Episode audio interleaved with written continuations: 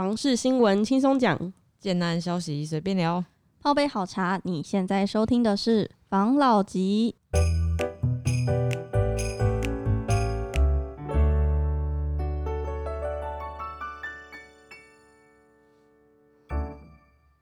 关心你的房事幸福，我是房老吉。我是大院子，我是茶汤会，我是五十岚今天又到了我们五十岚，A K A 房事小菜的分享时间啦怎。么感觉很久违了？真的，因为我们前面其实有太多东西想要跟大家分享了，所以就一直卡我的片段。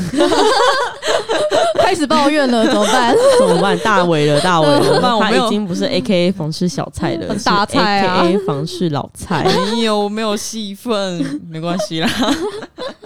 好那我们今天要来分享的是，我今天一样想要和大家分享的是一个假设，你今天嗯预算有限，然后你刚好是在地区人，你可能可以考虑的一个选择，因为它同样是有套房的规划。嗯，那这个地方呢，就是稍微比较没有那么的繁荣，它在宜兰。讲到嗯宜兰，你们会想到什么？罗东夜市啊那个没错，那个鸭鸭肠，不是不是，鸭肉羹鸭舌饼。对对对，鸭舌饼，鸭舌饼。哦，鸭舌饼不是牛舌饼吗？啊，牛舌饼，鸭肠跟牛舌饼。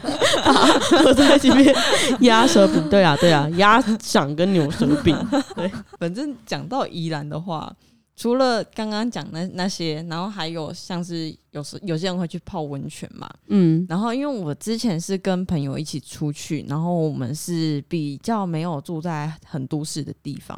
那我们出去玩的时候，我们有到一个国立传统的艺术中心，然后那附近的地其实路还蛮宽敞的，地也算蛮平的，但它就是一个比较感觉起来比较乡下，然后比较淳朴的地方。它在这这一个区域嗯有一个建案，它叫青年大镇，基地的位置在宜兰县五节乡历城段的五六六号到五六六之五十地号，就是它的地址真的是这样，你们自己去那个五九一查，它真的是写这样。好，那它的单价就在十六到十九万元一平，总价在两百三十八万到五百三十八万，差不多是这样。很便宜耶。真的，真的，那可是假如说我今天住在台北好了，我不会特别，我不会特别去宜兰买房子。可是我如果今天是在宜兰工作的话，那我可能会考虑他这边的房子。嗯那交通的部分，你们也知道宜兰嘛？那它就是有北宜高速公路和东山火车站，就是交通可能你要有汽汽车或机车会比较方便一些啦。嗯，对那因为像我自己都骑机车的话，我是觉得，反正如果都在宜兰地区上班的话，我觉得是 OK 的。嗯在周边的配套的话，它有立泽国小跟立泽国中。超商的话有喜互惠生鲜超市，就是那种比较不是连锁的一个生鲜超市，对对对，就差不多这种，就规模没有那么大。然后再来就是一个商圈的部分是有区界生活圈，因为它周遭其实刚刚有说它不是那么的繁华嘛，那但是基本的便利商店啊，或是一些小吃店、一些餐厅、咖啡厅还是有的，只是它没有那么。就是像市区一样，就是可能哦，隔壁就好几家，然后连着都是咖啡店、饮料店，嗯，但是走几步路的距离，基本上还是都有。嗯那它的建材使用的说明的话，它厨具用的是喜特利或豪山牌的厨具。嗯豪山牌的厨具，其实我之前有大概看过，那它的评价通常都没有到太好，像是 瓦斯炉。不管是小中大火，很容易会卡住，就是嗯这是别人的评论啊。那我自己没有用过他们家，但是就是因为之前有大概看一下，嗯所以就知道它这个品牌就是大家的评价不是到太好，这样嗯，对，就是只是跟大家分享一下。那你们如果有用过的话，欢迎平反好不好？就是跟我们讲它的好处，这样或是可以跟我们说它的售后服务是不是不错。如果它很容易出状况，搞不好它售后服务不错啊。对，没错，的确啦，喜特利跟豪山牌可能不是就是这么知名，然后嗯。这么就是大家那么爱用的好的嗯嗯嗯。品牌，可能就比较一般普通一点。他们会用到这样子也，其实也是碍于总价啦，毕竟你就是卖首购嘛，你的总价就是不不高嘛。那我在帮助你成家的时候，嗯，我只也不能赔啊，对啊，我所以我只能依照你能够负的负担得起的对啊，一分钱一分。货啊，对对对，对啊，然后它是华夏电梯，然后电梯设备的话是有分层管制，就是假如说我住三楼，那我只能到三楼，我不能到四五楼。应应该一般大楼都是这样的规划。嗯嗯，嗯，然后它还有社区安全的管理，大门口影像主机的人脸辨识功能，嗯就是一个现在，因为毕竟住的人这么多，还是要有一点人口的管制会比较好一点啊。然后我们就进到他们个案的规划喽。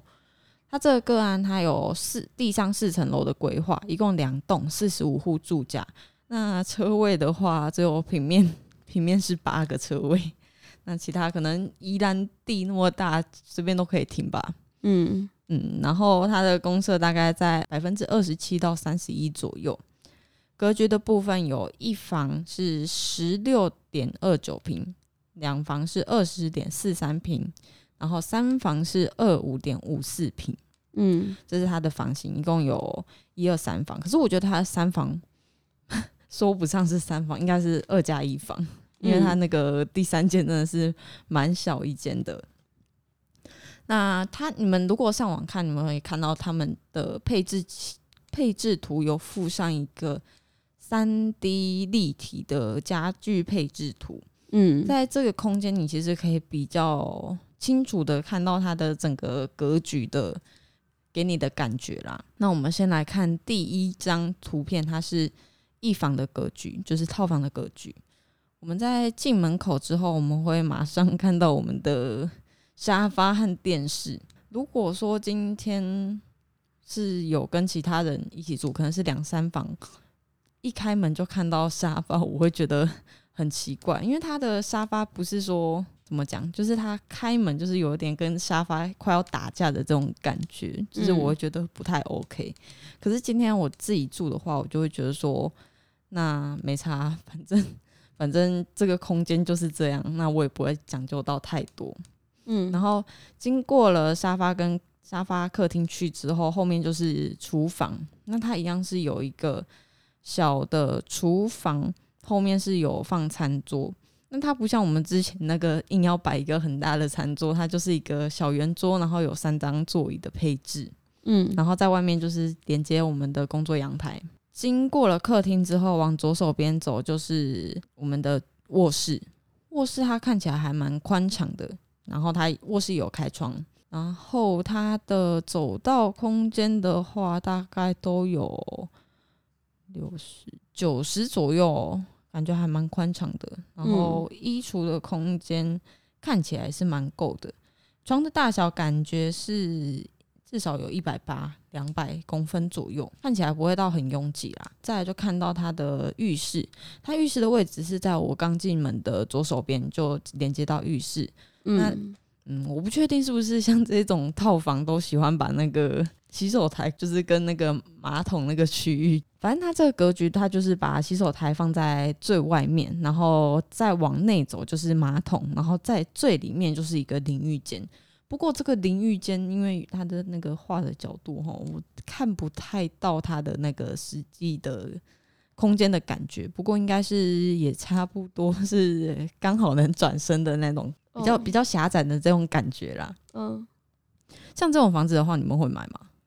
其实我觉得他这个房子规划没有到不好诶、哦因为像你刚刚说，如果你是因为它这个东西是只有一一个房间，哦等于说双人床，那跟你一起住的可能是男朋友或是老公。哦，没错，那我如果觉得我坐在客厅，他突然突然开门的话也还好，因为毕竟就是最亲密的人。没错。然后如果是招待朋友来的话，那就是房间门关起来，那客厅的空间也是蛮算是蛮宽敞的，就是看你怎么样去规划。那大家也可以在那边玩。哦，然后淋浴间跟厕所还有那个洗手台分开，我觉得也蛮好。如果 如果有朋友来，然后他想要上厕所，那有人想要去洗手，嗯那就是各自各的各各自各的空间，嗯嗯不会去干扰，也不用需要等待。哦，我没有觉得不好啦。还 OK 啊，但是如果是我，我应该会把厨房往前，就是我会让一进门的地方的右手边就直接是厨房，嗯。然后我的客厅应该会把它安排在落地窗旁边，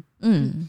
因为我不喜欢，我不喜欢，因为厨房你待的时间会比客厅少很多，嗯。就你只有煮饭的时候会到那边去，嗯。而且两个人住真的会一直开火吗？我不觉得，所以呃，嗯对于我来说，我可能呃客厅的地方我会把它规划在窗旁边，会比较对我来说比较有实用性啊，因为嗯我喜欢就是整个客厅是明亮通风的。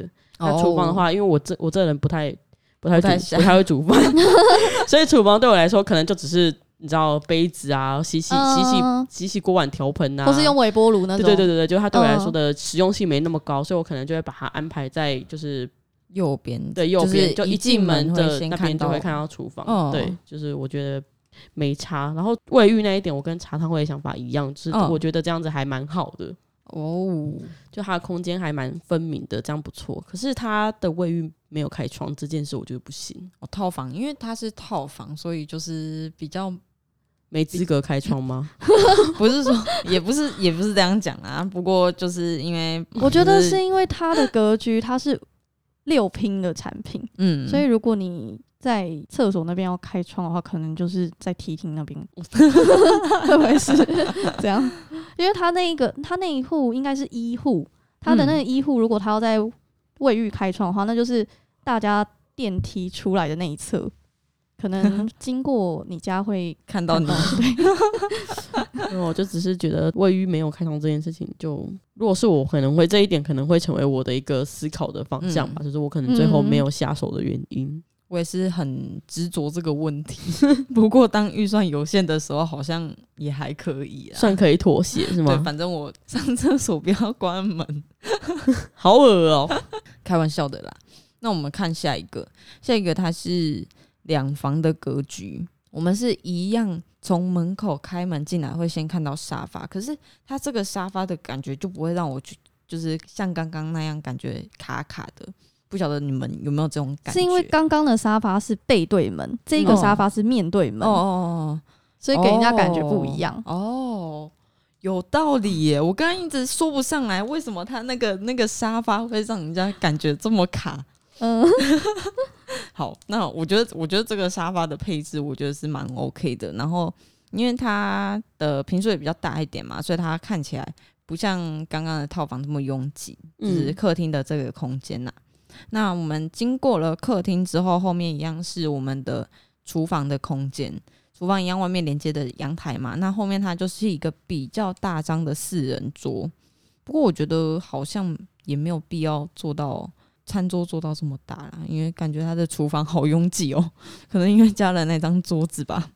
可能他就不用加桌子哦哦，，就跟我们之前讲的一样，我们就在客厅吃饭，然后这边就可以放一些可能置物柜啊，或者是说可以摆放东西的地方。电器柜啊，真的。再往里面走呢，我们会看到卫浴。它这个格局它只有一间卫浴，然后它这个是一间一间卫浴的规划，然后它的洗手台跟 马桶就没有分开了，它就是一起的一个一个配置。然后后面一样是有淋浴间的规划。嗯，哦，它这个有露出一点瓷砖哦，这感觉有应该有一百二的空间，一百二一百二乘一百二的宽度，但是也没有都很宽呐、然后再往里面的话，就是两间卧室，左右的空间让人家感觉左右边的卧室感觉都差不多，空间差不多。走道的话，它是留有一边大概一样有六十公分的走道，然后另外一边是贴墙或是贴衣柜。然后它的两间卧室都是有开窗的规划，我觉得还可以这个格局，你们觉得嘞？它的卧室里面有一个柱子是在里面的，这个我不太喜欢，哦，因为它柱子如果在外面的话，那空间会比较完整一点。嗯，对啊，但是整体的规划，我觉得没什么没什么太大的疑虑啦，就是中规中矩，还 OK。再补充一点，它的那个两房，它的卫浴是有开窗的，所以就有开窗了。嗯，可是我觉得它的加配图画的很丑，它 它的那个它的配色很不吸引人，这可能那个床可以留言建看起来不是很好他们一下。还有它右边那墙壁看起来很廉价，就是它可以把它做的就是有点像是那种民宿度假风，因为宜兰不是很休闲、很舒服的一个地方嘛。没错，嗯对啊，我觉得可以就是走那样子的一个色感可能会比较好一点。但这题外话，这跟建筑物没关系。对，好，OK。那我们就再看到最后一个房型，它是应该说二加一房的房型。嗯那我们一样是走进来之后会直接面对沙发，看到沙发，然后再往左边走的话，会一样是厨房嘛，然后还有一个工作阳台。然后这个工作阳台它的空间又比刚刚两两个的感觉还大了。然后它的餐桌一样是四人桌，跟刚刚两房的餐桌差不多大的感觉。再往内部走，我们第一个看左手边第一个看到的房间就是它加一房的空间，它这个只能容纳单人床的空间，单人床头顶有开窗，然后睡在床上的左手边会是我的书桌。那整体的空间没办法放衣柜，它只能放那种三格的那种。三层柜。对对对对对，然后就可以放一些衣服，可能小孩子还可以啦，还可以 放在这边。嗯然后再往内部走，左手边是一个次卧的空间。那反正他走进来，然后他的床是贴在墙壁的，右手边就是有窗户这样子，它是有开窗的。嗯然后左手边就是衣柜嘛，然后再往，因为它是次卧，所以它这间没有卫浴。走出去这个空间的左边就是马上接到我们的卫浴的空间，然后看不到它里面的东西，那差不多也是刚刚洗手台跟马桶，然后里面是干湿分离的卫那个淋浴间这样子。嗯那我们看到走到的最右手边有另外一间是主卧室，那这间主卧室它就有那个卫浴的配置了，然后配置跟外面那间卫浴的差不多。那我记得他，我看到他的平面图就是有开窗的啦，然后嗯它这个可能没 办没办法呈现吧，那应该是画帘子挡住了吧？有可能。那我觉得，我觉得如果说我这三间我的预算都 OK 的话，我自己比较偏好刚刚那间两房的。我觉得这间三房就是有点硬要硬要做的一个感觉，嗯不，晓得你们会不会有这样的感觉？应该是，我觉得他的确，他三房比较小间那一个小间那个房间，就是隔起来，的确是给小朋友住的啊。我觉得他锁定的课程可能也不太一样吧。嗯，他两房、三房卖的人就是不一样，而且有些人真的比较在意房间数。哦那个小房间虽然小归小，可是他如果把他的床做成双层的，下面是衣柜，上面是床的话，我觉得也 OK，没有什么太大的问题。就是给那种学龄的小朋友住，哦住起来应该还是可以住到个十五六岁，哦不成问题。到时候就可以就攒攒够了钱，就可以再换一个更大的房子。攒够了钱，没错，没错，就是他可能有两个小孩，然后哦在一开始的一个新的成为爸妈一个新的阶段的时候，可以去入手的一个房子。嗯，那可能在之后，就小朋友比较大了，要么他们可能出去念书，也不需要换，或者他们如果留在就是留在爸妈身边的话，那可能就是换一个比较大一点的、哦比较大一点的房子。嗯 OK 对啊，这样它总价好入手嘛。没错，对啊，所以它可能就是一个嗯首购的一个物件啊。那首购接下来就是换屋嘛，所以嗯未来可能它有需要更大空间需求的话，他们就会换。，OK 没。错，好啦，那我们今天的分享就到这边喽。如果你有什么想了解的物件的话，也欢迎私讯我们跟我们说。好哦，好哦 OK，谢谢大家，拜拜，拜拜谢谢大家收听防老吉。拜。